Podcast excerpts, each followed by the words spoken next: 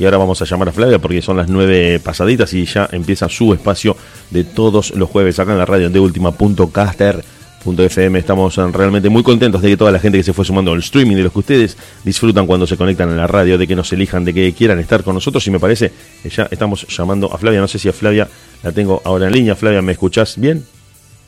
Hola, sí, sí, Ah, te perfecto, escucho. yo te escucho también muy bien. Al fin la comunicación funciona, aunque te digo con cierto reparo, te voy avisando por las dudas que si se nos corta el servidor, la transmisión o me escuchas mal, se debe a la brutal congestión de los servidores de internet, porque a esta hora y a nivel mundial todo el mundo está haciendo videollamadas por eh, cuestiones de familia, de trabajos sociales, para vencer la cuarentena o porque quieren probar cómo funciona. Y eso contribuye a que los servidores se saturen de una manera brutal. De hecho, Vos sabés que cada vez que usamos una herramienta de estas, que nosotros tenemos para comunicarnos, se nos aparece un cartelito, que es nuevo, que tiene una semana, 10 días, y te dicen en inglés y en varios idiomas que debido a la congestión de los servidores, tengas en cuenta que se te puede cortar, que se te puede tildar, que estés muy atento a eso, porque, viste, te dicen, es como meter 50 autos, es como meter la pelota de Kiko en la guantera de un auto. O sea, es algo que no se puede. Ajá. Como si agarras una pelota de playa y decís, la voy a meter en una caja de zapatos. Va a estar difícil. Va a estar difícil, pero la gente lo sigue intentando, no lo quieren entender. La pelota de playa en una caja de zapatos está complicado. Pero bueno, acá estamos con tu espacio de todos los jueves. La verdad que la gente ha respondido muy bien. Me han pedido muchísimos temas para que vos vayas preparando. Quieren que vos eh, charles porque la verdad que se copan escuchándote y nos dicen, bueno, le podés preguntar esto. No se animan mucho a participar al aire. Ajá. Viste, la gente nos escucha, están ahí del otro lado, escriben, tengo ahora los mensajes, los voy a estar leyendo y les voy a estar respondiendo a todos, pero muchas veces dicen, no, no sé, no me, no me animo a salir al aire, te, te, mando un mensajito, me dicen, bueno, está bien, le digo, está bien, esa, esa eh, impunidad y esa seguridad que te brinda el anonimato, como la del cine, cuando vos te sentís que en la oscuridad estás viendo algo que le pasa a otros sin recibir ningún tipo de daño colateral, a la gente le hace sentir cómoda. Así que bueno, vamos por ahí. Sí, sí, fantástico. Obviamente está, eh, está buenísimo esta opción de que puedan mandar mensajes. eh, y si en algún momento alguien se anima a llamar, eh, en vivo, digamos, también está bárbaro, eh, está, está esa posibilidad. Sí, sí. Que sí, sí. S- ¿Sabés lo que pasa también? Te lo digo por, por experiencia que nos ha tocado eh, vivir en la radio, que mucha gente que es locuaz, verborrágica y muy extrovertida, una vez que ven Sí. una luz prendida que dice aire, te están escuchando todos, hablarle a ese micrófono, quedan reducidos al tamaño de una pasa de uva, porque dicen, no, para, para, esto yo no, no es lo que acostumbro a hacer. Y, y les ha costado a muchos. Yo creo que cualquiera de nosotros, o sea, vos vas a ver una banda o vas a ver una obra de teatro y en la comodidad de tu butaca la, la estás pasando genial. Pero si el actor te dice, subí conmigo que hacemos un ida y vuelta con un diálogo improvisado, vos le decís, eh, llama a la ambulancia porque el pánico me está acogotando en este momento y creo que me muero de un patatús. No, no, no es tan Sí, fácil, sí, sí. ¿viste? La exposición, yo creo que hay una frase coloquial muy famosa que dice, el ser humano le tiene miedo a dos cosas solamente. En, en segundo lugar, a la muerte.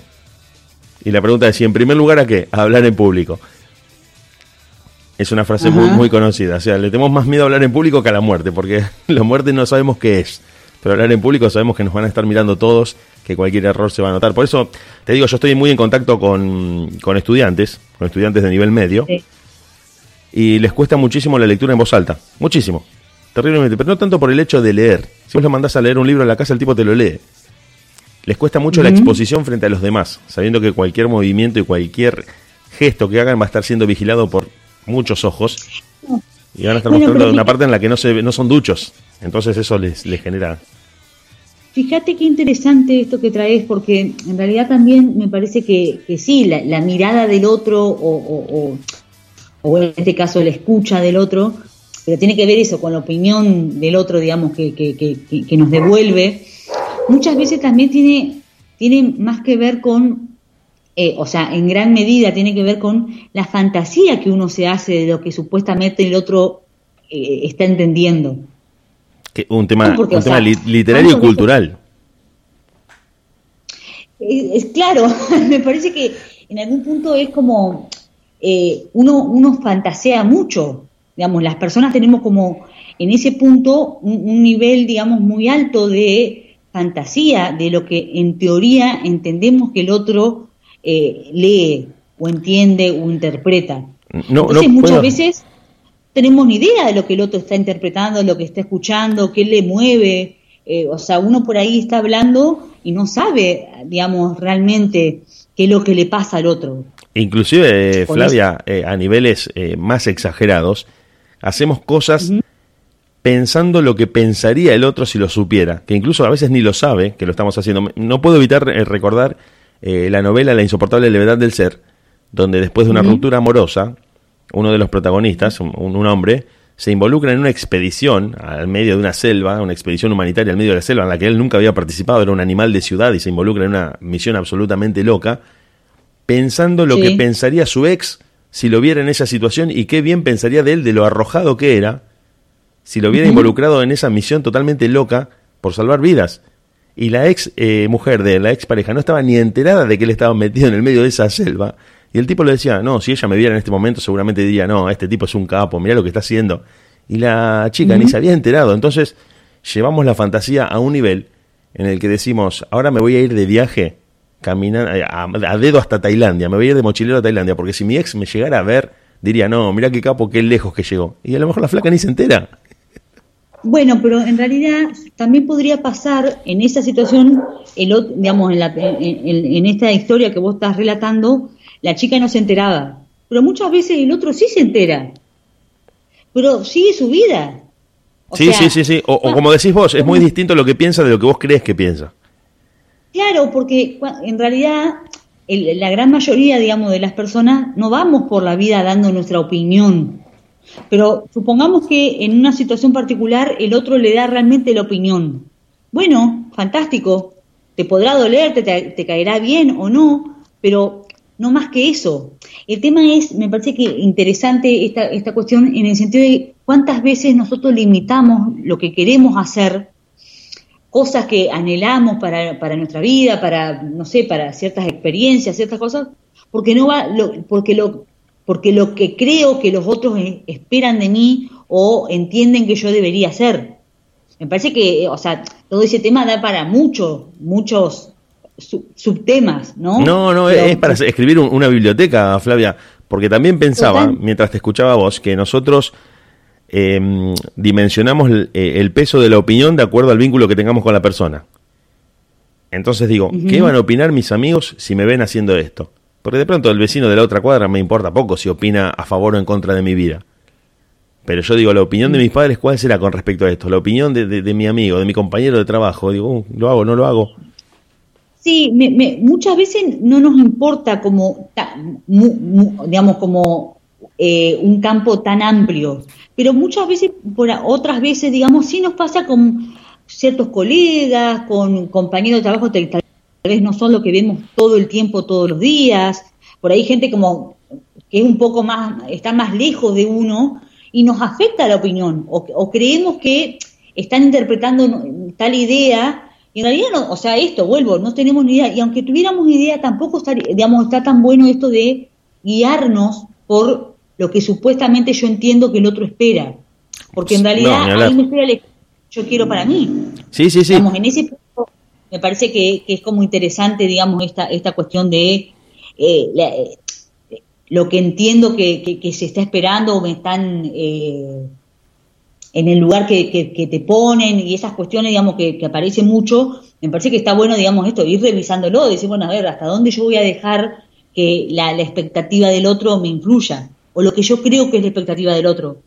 Que en realidad muchas veces es la expectativa de uno, eh, o sea, eh, es como que se, se, se tapan como miedos propios no, porque mis padres no me, no, me aceptarían, no, porque mi pareja, no sé Y en realidad, con esa opinión supuesta del otro, estoy tapando de que en realidad estoy cagado, o sea, estoy, tengo mucho miedo, eh, me, asusta esto, esto nuevo eh, y no me animo.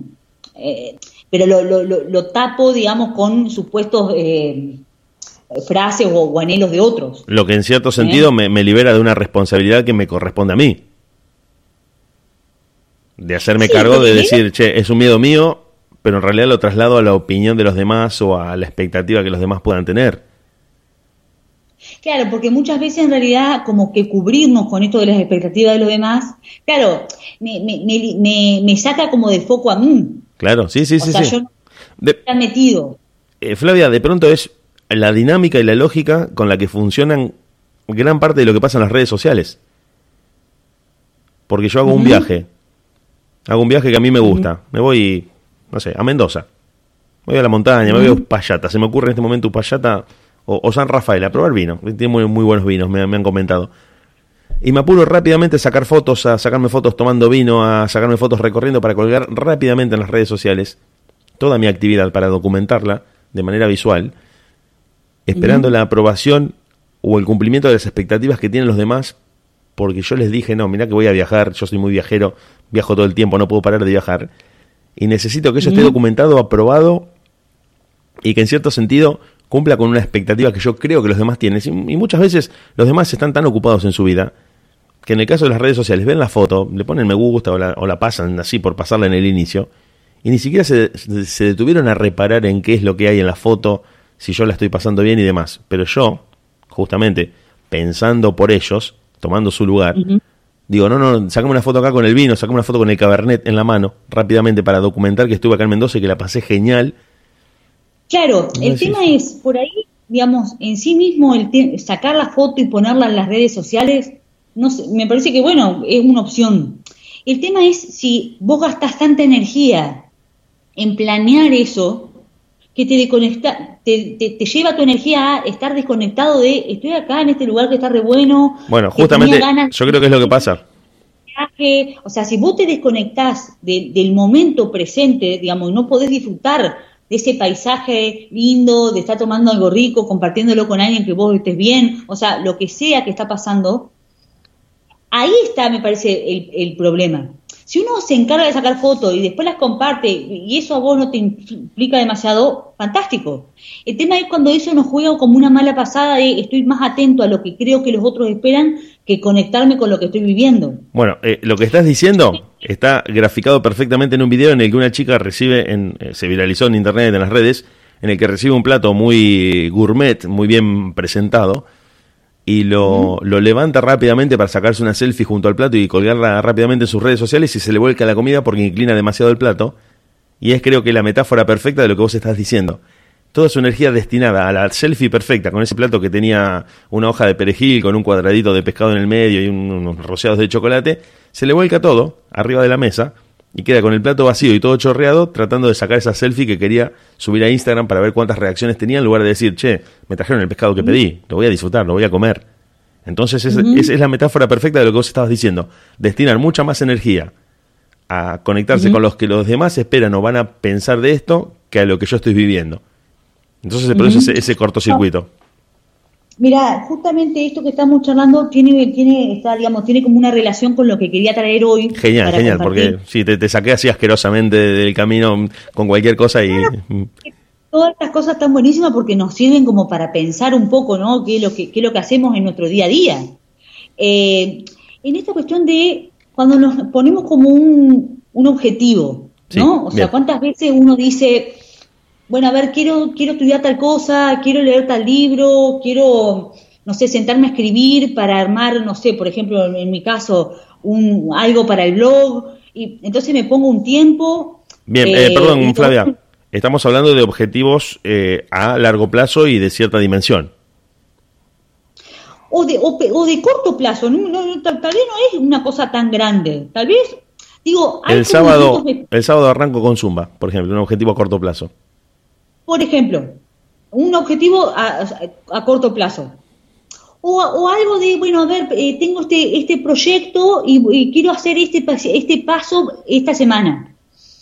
Y a, lo que quiero ir, digamos, es cuando nos ponemos un, estamos enfocados en algo, que queremos cumplir algo, esta cuestión de la expectativa que le ponemos a cuánto nos va a salir, digamos, cuánto tiempo nos va a implicar hacer eso que queremos hacer y cuando algo de eso no sale tanto en ese tiempo que nosotros pretendíamos o, tan bien como pretendíamos nosotros en nuestra expectativa. No, ¿qué pasa cuando la realidad, o sea, nuestra expectativa versus la realidad? Digamos, ahí voy, hacia ahí voy, yendo, digamos.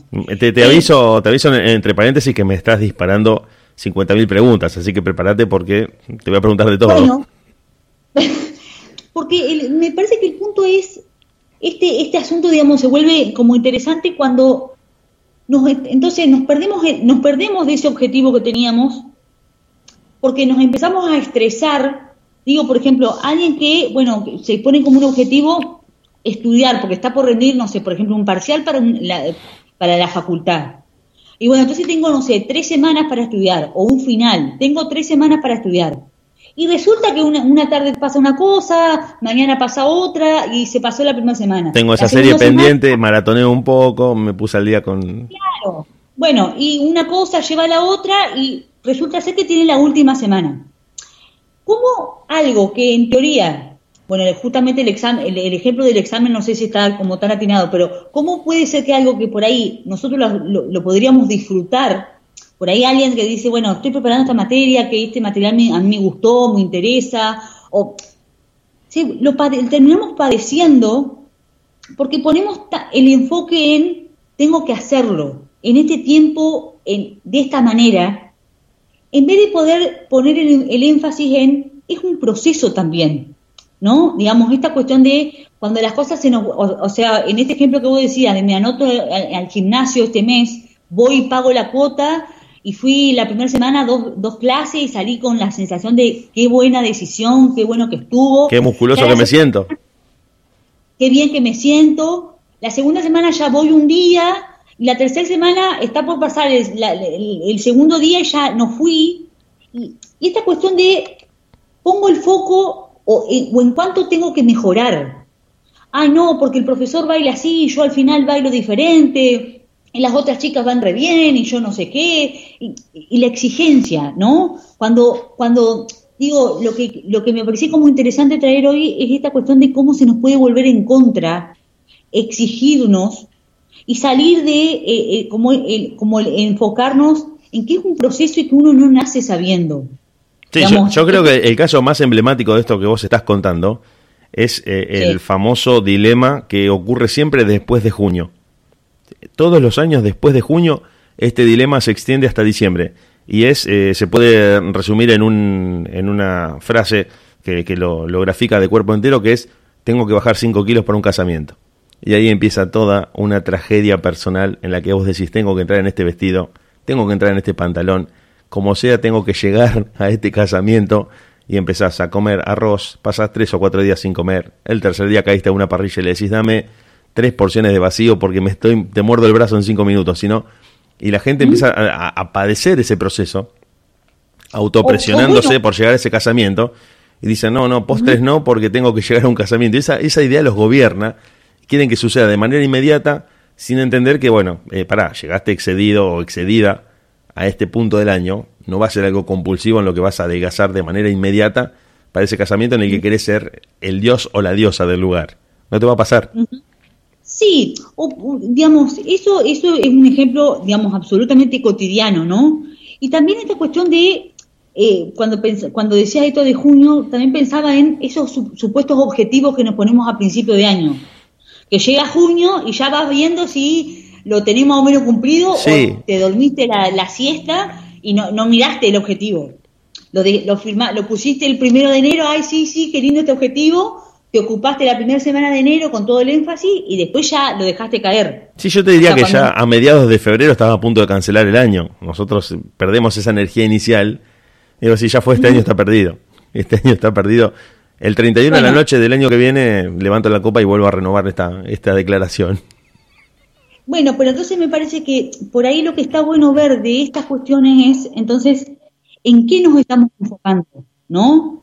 Digamos, esta cuestión de poder ser como más amorosos también con nosotros mismos y más compasivos, con, bueno, nadie nace sabiendo hacer las cosas perfectamente en la primera, en el primer intento está bueno como darle vueltas a las cosas y decir, bueno, a ver, ¿por qué no lo estoy pudiendo cumplir? Porque en realidad me interesa tanto como pensé, tengo ganas realmente de hacerlo, siento que me voy, me voy como boicoteando o, me voy, eh, esto que se llama... Eh, el autosabotaje. Procrastinar, ¿no? Procrastinar, claro, la procrastinación. hacer esto a mí me aliviaría, me tranquilizaría, yo diría, bueno, qué bueno, esto ya lo cumplí, y lo pateo para más tarde, no después, no mañana, y eso me genera como una sensación constante de frustración. Y ahí quería llegar, ¿no? ¿Cómo, cómo poder, digamos, ir viendo de que frustrarnos constantemente con distintas cosas nos genera un estado de como de una cierta tristeza y una sensación de no puedo lograr nada de lo que me propongo. Claro, un malestar, sí, sí, sí. Pero te, quería preguntar mientras te escuchaba, ¿no, no está relacionado con, con, cierta ansiedad generalizada que tenemos pensando que todo tiene que ocurrir ya y de manera perfecta y no entendiendo que es una serie de etapas que nosotros tenemos que ir cumpliendo y tratar de que a la una vez que cumplimos la 1 venga la 2 y, o ciertos niveles, si lo tuviéramos que cuantificar, ¿no? Pero me parece que la ansiedad es lo que, lo que nos gobierna en este contexto en el que vos decís, bueno, quiero lograr esto, quiero estudiar para este parcial, ya quiero tener todo resumido. No, no, sentate, anda buscando los textos, anda sirviéndote de las fuentes, hace un recreo en el medio, pero creo que, ese malestar que, es común a todo proceso hace eh, está derivado de la ansiedad, me parece, que, queremos resultados inmediatos. Sí, digamos, muchas veces está relacionado con la ansiedad, pero el tema es también que por ahí queremos resultados ya, pero el tema es que entonces no le ponemos el énfasis en el proceso que necesitamos, porque si vos tenés que rendir un parcial y te toman seis unidades del programa entero, bueno, vas a necesitar tiempo de lectura, vas a necesitar tiempo de comprensión, o sea, si querés ir a rendir más o menos bien. Sí, sí, igual. Si no la podés ir a si te toman seis unidades, es como para darse vuelta y decirle al profesor, te fuiste un toque de tema, ¿eh? Seis unidades, eh. Bueno, pero puede pasar, Puede pasar que tomen una cierta cantidad y uno necesita un tiempo para asimilarlo. Digo, esto es en, el caso de un parcial de la facultad, pero te puede pasar en algo que uno diga, bueno, a ver, tengo un objetivo un poco más grande y tengo que poner energía para poder cumplirlo, tengo que hacer una serie de pasos para que este proyecto que tengo salga adelante. Entonces, si yo no me doy el tiempo para poder ir sentando, ir sentando, sentarme y destinar dos horas por tarde o lo que sea bueno, a ver, hoy me junto con esta persona, me reúno con, tal persona que me va a ayudar con esto, mañana pido el presupuesto a no sé quién y pasado me siento y escribo, o sea, tenés que ir haciendo un par de cosas previas para generar ciertas condiciones para poder hacerlo. Claro, y también es una prueba que te, que te haces vos a vos mismo de, como decías vos, eh, cuánto te tenés que reconciliar con vos y ser más receptivo a lo que te está pasando, al proceso por el que estás atravesando y no pretender que todo sea perfecto, que sea ya y no tener esas expectativas por las nubes y decir, bueno, para, disfruto el proceso, me doy el tiempo y no lo, no lo padezco. Bueno, a, mí hace un tiempo atrás una persona me decía, hablando justamente de esto, me pareció como muy interesante eh, la reflexión a la que llegábamos, es que si yo estoy hoy parada acá en este lugar en el que estoy y mi objetivo final es un centro que tenga no sé cuántos pisos, cuánta gente trabajando ahí para hacer un no sé qué tipo de terapias y bueno, y lo veo de acá a mucho tiempo, me va a frustrar porque me siento muy lejos de eso. Claro. Entonces, ¿qué puedo hacer yo hoy con mi realidad, con los recursos que tengo, para estar un poco más cerca de ese objetivo? Que lo puedo seguir viendo lejos porque en realidad me va a llevar un tiempo de construirlo. ¿Qué puedo hacer hoy prácticamente que a mí me genere digamos, están un poquito más cerca. Claro. Un, paso, un primer paso. Un paso, que tal vez me implique esfuerzo, tal vez me lleve un par de meses, tal vez, o sea, no sé, no, no es que lo resuelvo ya. Pero sí va a cambiar tu situación inicial. Pero va a cambiar esta situación de súper lejos de ese objetivo. Claro. Entonces, eso es como para trabajar esta cuestión que vos decías de la ansiedad, ¿no? Ir paso a paso, pequeños pasos que nos vayan acercando a esa meta. Entonces, para ponerme ese pequeño paso que me acerca a la meta, tiene que ser algo real, no seguir volando. Porque cuando uno vuela, te frustra porque no lo podés cumplir. Entonces, más vale cortito, y, pero conciso, que uno diga, bueno, sí, pero de esto me puedo ocupar hoy. Hoy tengo elementos para poder realizar esto. Entonces, tal vez empezar a hablar con alguien que yo creo que le gustaría trabajar. Perfecto, empezar a charlarlo, proponerlo, a ver, tal vez es tengo que empezar a averiguar qué casas podría alquilar para armar lo que sea. O podemos eh, aplicar una, una estrategia fetichista si queremos, que eso sirve mucho. A ver. Por ejemplo, yo quiero tener ese centro que vos decís vos, que decís vos, quiero tener ese centro. Bueno, para que no quede en el aire y para tener algún objeto del cual agarrarme y ejercer este fetichismo que te digo, compro el portarretrato que voy a tener en la oficina. Compro, compro un, un, mantel de cuero donde voy a apoyar mis libros y donde voy a recibir a la gente, ese mantel, mini mantel individual. algún objeto que me permita a mí sentir que ya tengo como una especie de primer ladrillo de ese proyecto al que estoy apuntando. Entonces, ese fetichismo me parece que, que, contribuye también en cierto sentido simbólico, como cuando muchas veces eh, para una gran obra se pone la piedra fundamental y hacen toda una ceremonia pública donde ponen esa primera. Bueno, decís, bueno, pará, de, este terreno baldío en el que había, ahora pusimos la piedra fundamental, ojo, ya, ya cambió la situación, ya es distinto, ya hay un primer cimiento. Y me parece que eso tiene cierto, cierto valor simbólico y fetichista de decir, bueno, tengo este objeto que ya me acerca un poquito más. No es el centro en el que yo tengo, no estoy trabajando, pero ya tengo el bolígrafo, ponele, por decirte, con mi nombre. Tengo algo que, y, me parece que el, el, otro paso me parece también importante es esta cuestión de ir fantaseándolo, ¿no? Si yo digo, bueno, a ver, quiero tener un centro de acá, no sé, cuánto tiempo, bueno, empezar a, a imaginarme cómo va a ser, quiénes me gustaría que estén, qué tipo de cosas me gustaría que se hagan, cómo, o, por ejemplo esto, una persona que se está, que está estudiando una carrera, bueno, a ver, cómo me gustaría ejercer, qué me, cómo me veo, qué, qué, tipo de práctica me gustaría tener, o sea, empezar como a fantasear, empezar como en el mundo de las ideas a que eso sea posible. Porque cuando uno empieza con eso, le empezás a dar lugar en tu realidad. Si uno ni siquiera se lo puede pensar, ¿cómo lo vas a lograr? Por, este poder simbólico del lenguaje del que vos hablabas en, segmentos anteriores, este poder simbólico del lenguaje de duplicar el mundo, hace que si en tu cabeza nace, ya tiene una cierta imagen en la cual reflejarse después en la realidad.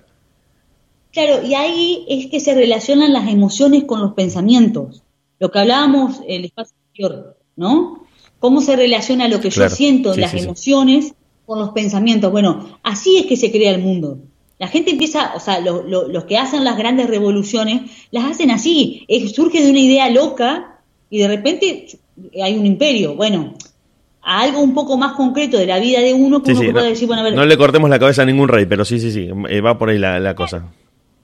¿Y cómo, cómo es esta cuestión de... de, Entonces, lo pensaba en relación a esto, de enfocarnos en algo que puede implicar como esto, un, un trabajo que lleve un tiempo, algo que diga, bueno, no lo voy a construir ya, ni, mañana, me, va a llevar un proceso, y no frustrarse en el camino, digamos, y poder conectarnos con el disfrute.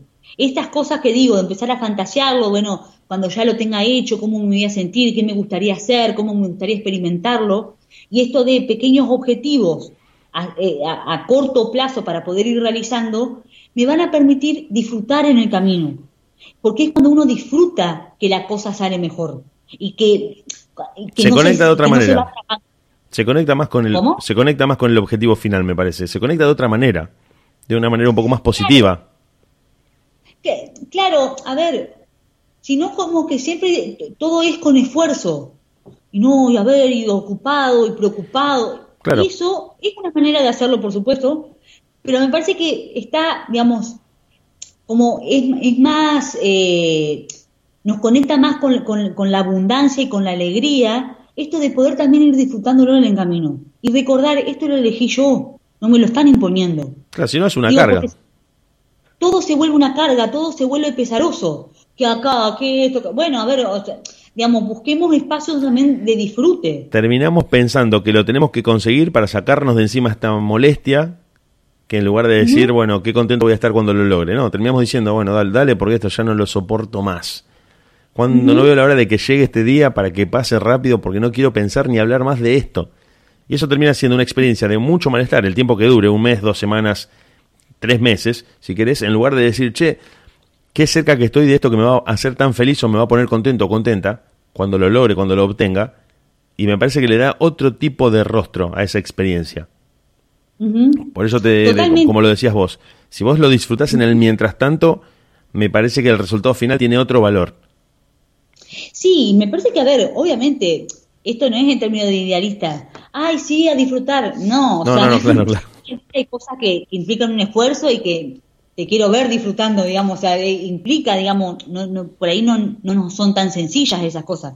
Pero sí como poner el énfasis en esto de nosotros decidimos también, tenemos la posibilidad de decidir cómo transitamos las experiencias. Si eh, me estoy enfocando en algo que a mí me genera tranquilidad, me genera paz, decir, bueno, qué bueno que estoy haciendo esto. Y conectarnos con el agradecimiento, qué bueno que estoy pudiendo ponerme este objetivo. A ver, no, digamos, agradecer en el sentido de qué bueno que estoy teniendo la posibilidad, la, la, la, libertad de poder decidir, así sea algo mínimo, no importa, pero qué bueno que estoy pudiendo tener los elementos en este momento de mi vida para poder hacer esto.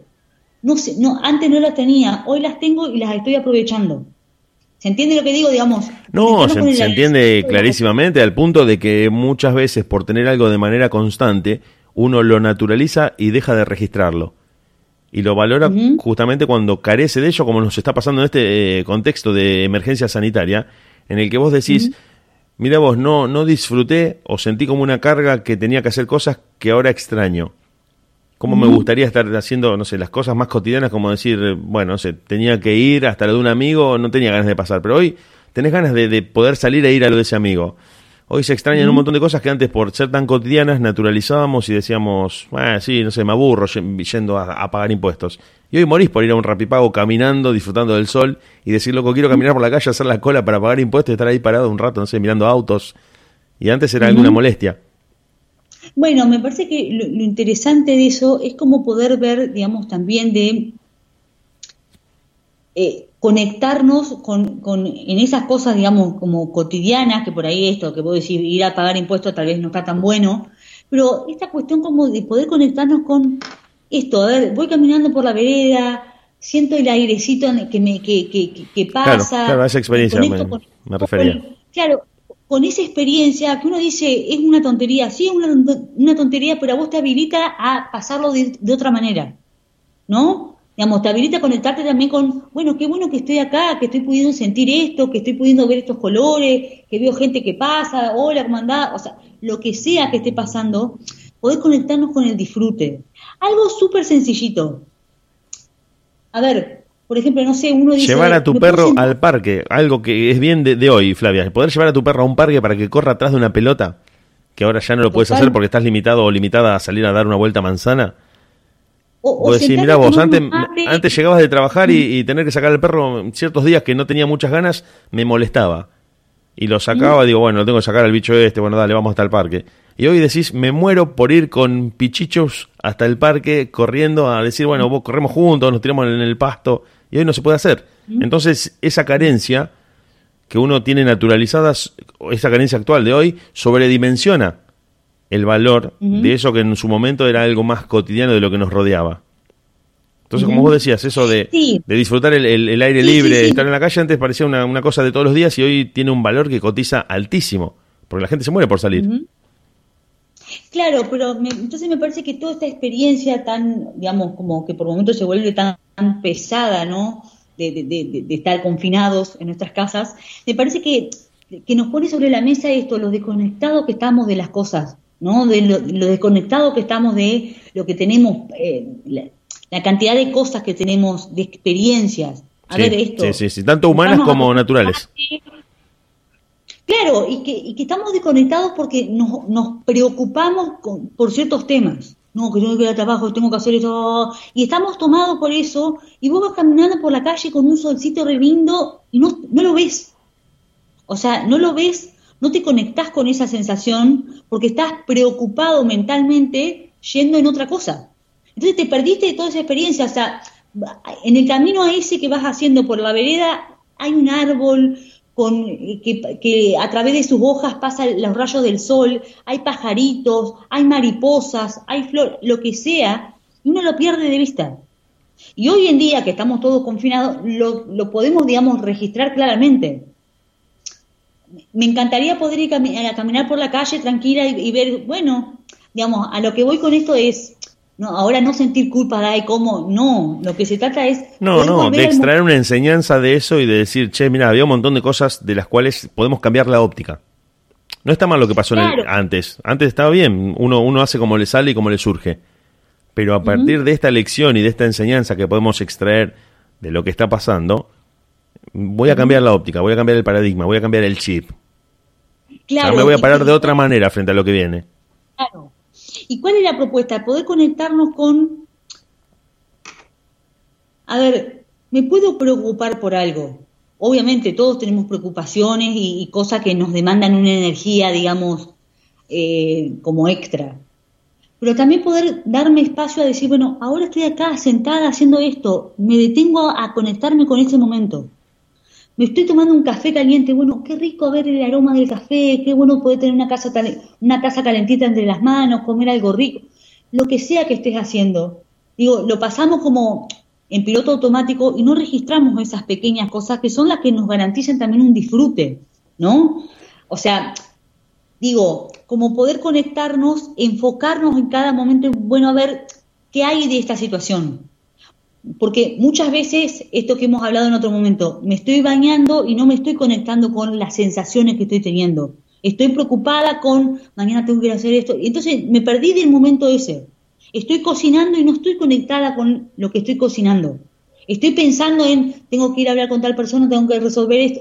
nunca estoy en el momento presente. Nunca estoy haciendo esa experiencia que estoy teniendo. Y eso es lo que nos lleva a estar constantemente desconectados. Cuando uno habla de desconectado es eso, no conectado con lo que está viviendo en el momento. Sí, sí, sí, sí. Creo que, no sé si yo te lo conté a vos o lo conté al aire, la verdad que ya no me acuerdo eh, de, todas esas cosas, no, no, no tengo presente, pero se había hecho una encuesta hace un tiempo sobre la cantidad de gente en las ciudades que hacía otra actividad mientras estaba comiendo o cenando. Y el, número era altísimo, 80, 75% de las personas estaban o, contestando mensajes de su trabajo en el celular, o buscando un programa en televisión, o leyendo algo que tenían que, resumir, o haciendo cualquier cosa en lugar de decir, loco, mira qué linda polenta con queso y salsa que me estoy clavando. Dame un pan que la voy a clavar en el medio y la voy, a sacar el pan embebido en salsa de tomate para manducármelo y disfrutar esta polenta. No, no, decía, no, pero para tengo que hablar con Juancito, aguanta que me mandó un mensaje. Y tragaban la comida cuando en realidad es uno de los rituales, o el último en estado puro que nos queda, para celebrar uno de los hechos de la naturaleza más gloriosos, que es la comida, a los que terminamos reduciendo a un lugar de trámite, de, cuestión que nos termina interrumpiendo de lo que estamos haciendo. Porque vos decís, no, tengo que hacer un montón de cosas, oh, pero tengo para la comer, tengo que picar, que picar algo. Me clavo una hamburguesa de parado en el carrito de la esquina y sigo con mi vida. Cuando en realidad la comida es una pausa obligatoria, una pausa ritual, que deberíamos hacer para decir, bueno, vamos a celebrar el hecho de esta ceremonia que nos permite seguir vivos. Bueno, eso, digamos, totalmente, es, una ceremonia en sí mismo, pero aparte me parece también que nos habla, o sea, ese, ese estudio, que totalmente de acuerdo, digamos, nos habla de el nivel de, eh, eh, digamos, acelere con el que se vive hoy en día, ¿no? ¿Cómo puede ser, digamos, que no podamos estar esto disfrutando del sabor, conectándome con, bueno, le estoy dando esto a mi cuerpo, me estoy, estoy ingiriendo este alimento, a ver cómo, se, cómo lo siento, está rico, eh, eh, cómo, cómo, lo siento en el paladar, qué sabor tiene, qué, qué sensación me genera, digamos, todo eso lo perdemos.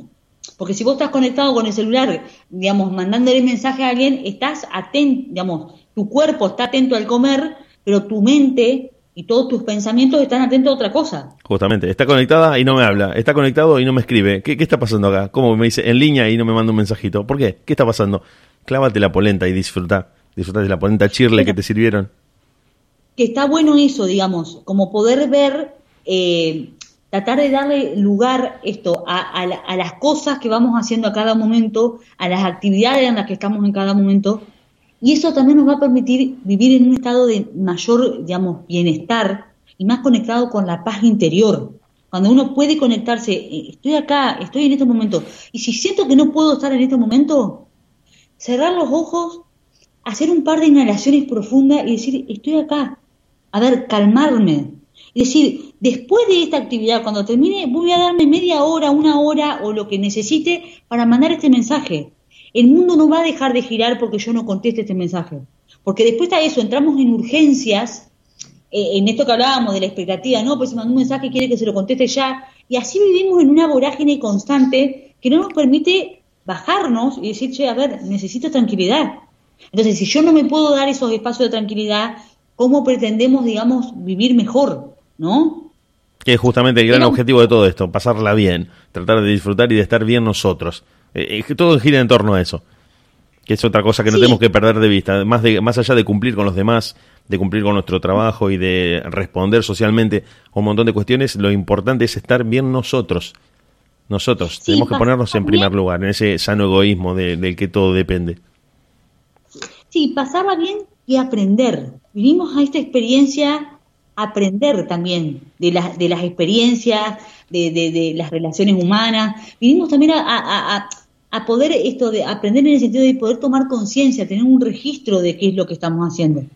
Así que bueno, eh, digamos, un poco la propuesta era esa. Sí, perdón Flavia, pero la verdad que traes temas tan interesantes que me, me disparás tantas cosas que yo te mato a preguntas y por ahí te, interrumpo a cada rato porque vos me decís cosas y yo digo, uh, pero espera, ahora se me ocurrió esto y te tengo que preguntar porque la gente no solo que disfruta muchísimo de este espacio, de hecho me estaban preguntando y me hicieron acordar que hoy era jueves porque me escribieron mensajes y me dicen, va a estar Flavia hoy, uh, tenés razón, le digo jueves, esto de la cuarentena ya todos los días son iguales y me hicieron acordar este y, y muchos, como te decía, no se animan a participar en vivo o a escribir durante el programa, pero sí están muy encantados y muy expectantes, bien digo, de que vos eh, vengas los jueves a hablar con nosotros y uno de los temas, o, dos temas que nos eh, preguntaron los oyentes y que les gustaría escuchar en tu programa y en tu segmento, es em, las relaciones tóxicas. Bueno, un tema que, si bien no es un tema que se podría decir de moda, sino un tema del que empezamos a tener conciencia eh, clara hace un, pocos años. Antes se naturalizaban un montón de conductas y se pensaba que era la ah. norma.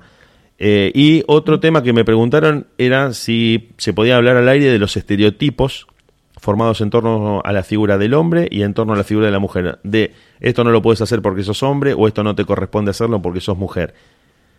Son temas que, que generan cierta inquietud, cierta, ciertos interrogantes en mucha gente.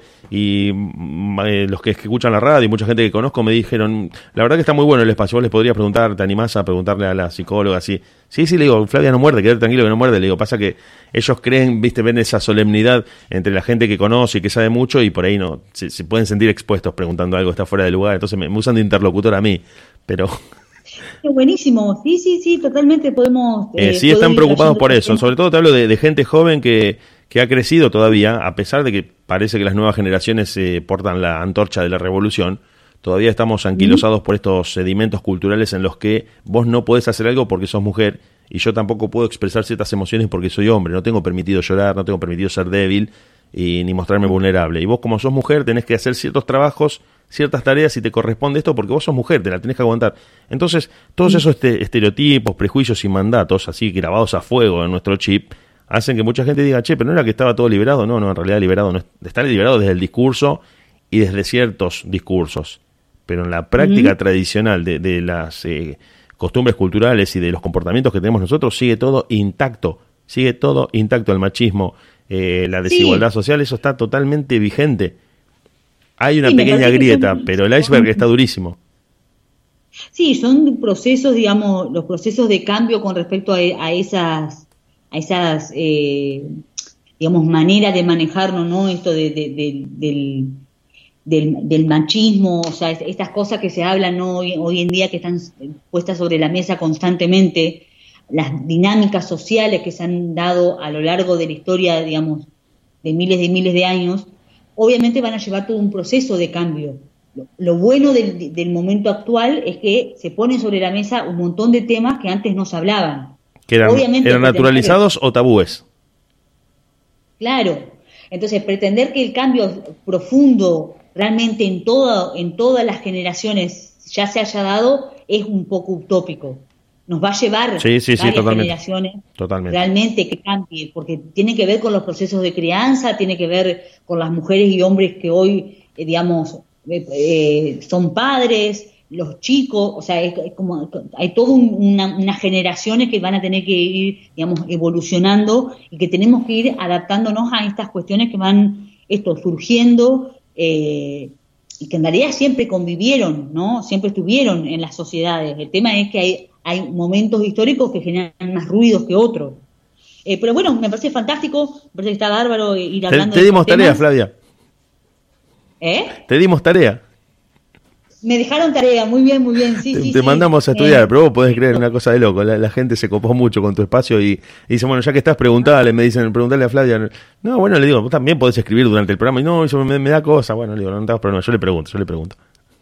Buenísimo, sí, sí, sí, bárbaro. Me parece que, que, está bueno esto que se puedan ir comunicando los oyentes, que puedan ir dando opinión.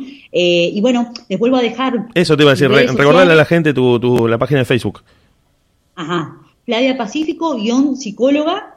Eh, y bueno, y ahí están, eh, voy subiendo material, también está el enlace a mi página web. Eh, y bueno, ahí hay el número de contacto, el número de teléfono para que se puedan contactar, hacerme preguntas, lo que sea. Eh, así que bueno, y esto, Flavia Pacífico. Algo más, Flavia.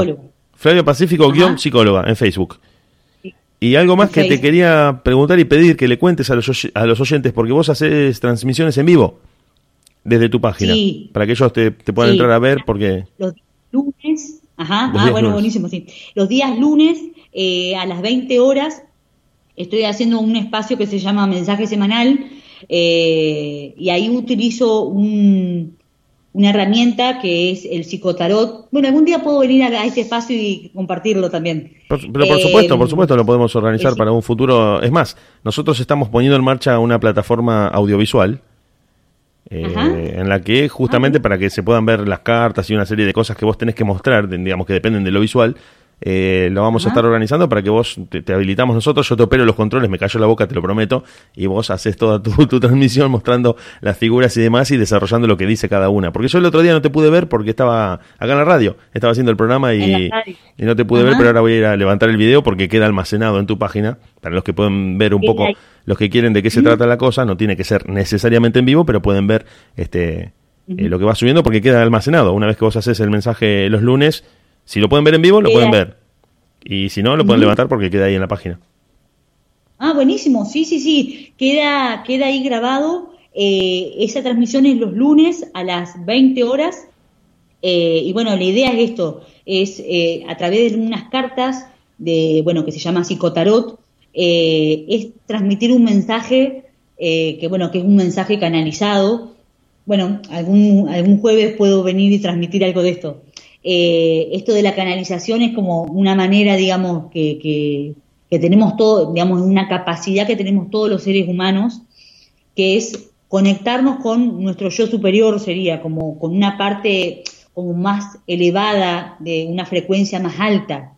Son como, estos se llaman como seres de luz, ¿no? Eh, son eh, esto es una es como que nosotros vivimos los seres humanos generalmente estamos como en ciertas frecuencias como más bajas esto desde el miedo la escasez por ahí el temor y bueno estos seres de luz son están como en una frecuencia mucho más alta una frecuencia amorosa y nosotros por ejemplo cuando podemos estamos muy contentos cuando estamos con una mascota y la podemos acariciar cuando hacemos alguna actividad física elevamos nuestra vibración.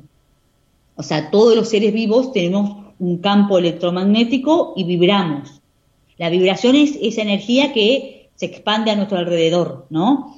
Entonces, muchas veces cuando nosotros estamos esto, en, ciertas emociones, tal vez de miedo, de sensación de peligro, de odio, de bronca, vibramos muy bajo. En cambio, cuando estamos con una, con una amplitud de, mirada, esto más amoroso, más eh, desde la alegría, vibramos más alto. Entonces, en ese estado de vibración más alta, lo que uno hace es, bueno, como buscar una conexión con ese guía y ahí podemos canalizar un mensaje. Entonces yo lo que hago cuando hago la transmisión en los lunes es eso, es canalizar un mensaje utilizando las cartas del tarot. Buenísimo, eh, buenísimo. Queda la, invitación abierta para toda la gente. Flavia Pacífico, guion psicóloga en Facebook, todos los lunes a las 20, mensaje semanal en vivo y en directo. Y si no lo pudiste ver porque estuviste escuchando música y noticias acá en la radio, lo puedes levantar en Facebook eh, porque queda almacenado el video. ¿Qué te parece, Flavia? Bueno, entonces la invitación para el lunes, para todos, para que la vean a Flavia en su página de Facebook y el jueves nos volvemos a encontrar con vos acá en la radio. ¿Te parece? Estamos nuevamente. Muchas gracias. No, al contrario. Gracias a vos. Nos vemos.